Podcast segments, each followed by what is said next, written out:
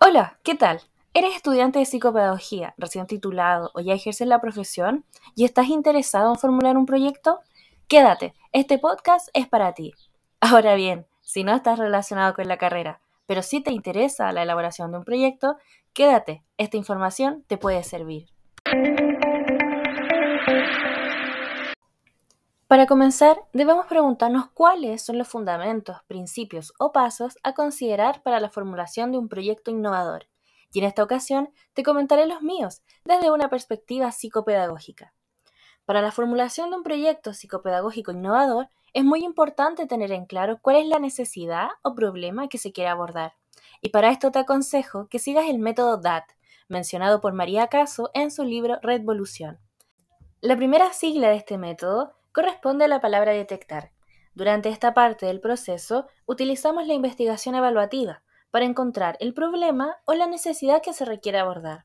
A través de la observación y la aplicación de instrumentos evaluativos podemos reunir información relevante sobre nuestra problemática. Durante el proceso investigativo y posterior a él, debemos tener en cuenta, así como lo plantea Bermeo Solo, la diversidad en la población beneficiaria de nuestro proyecto.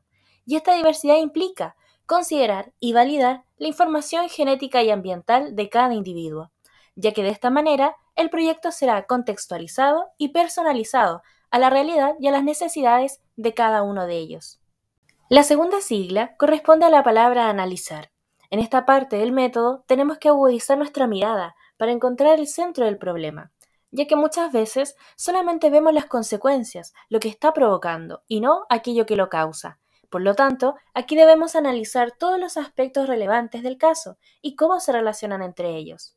Como plantean Bernabeu y Goldstein, hay que tener conciencia de la actualidad social, ser sumamente conscientes de que la familia, la escuela y los medios de comunicación son agentes socializadores, por lo tanto, deben considerarse e involucrarse en la ejecución de cualquier proyecto innovador. Posteriormente, teniendo identificado ya nuestro problema y analizada la información obtenida, pasamos a la última sigla, la cual corresponde a la palabra transformar. En esta parte del método, planteamos las acciones de cambio y mejora que queremos ejecutar a través de nuestra psicopedagogía innovadora, la cual debe fomentar los procesos de creatividad para utilizar los recursos que tenemos, que en muchas ocasiones son escasos, y transformarlos en algo extraordinario.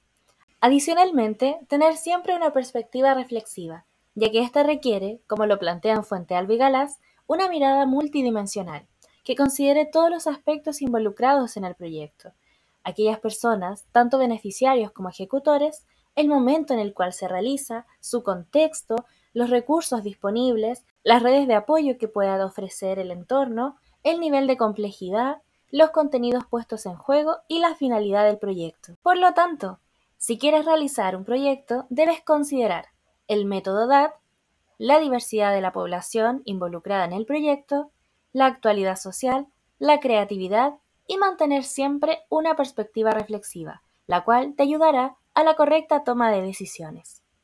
Eso ha sido todo por hoy. Nos volveremos a encontrar en un próximo capítulo.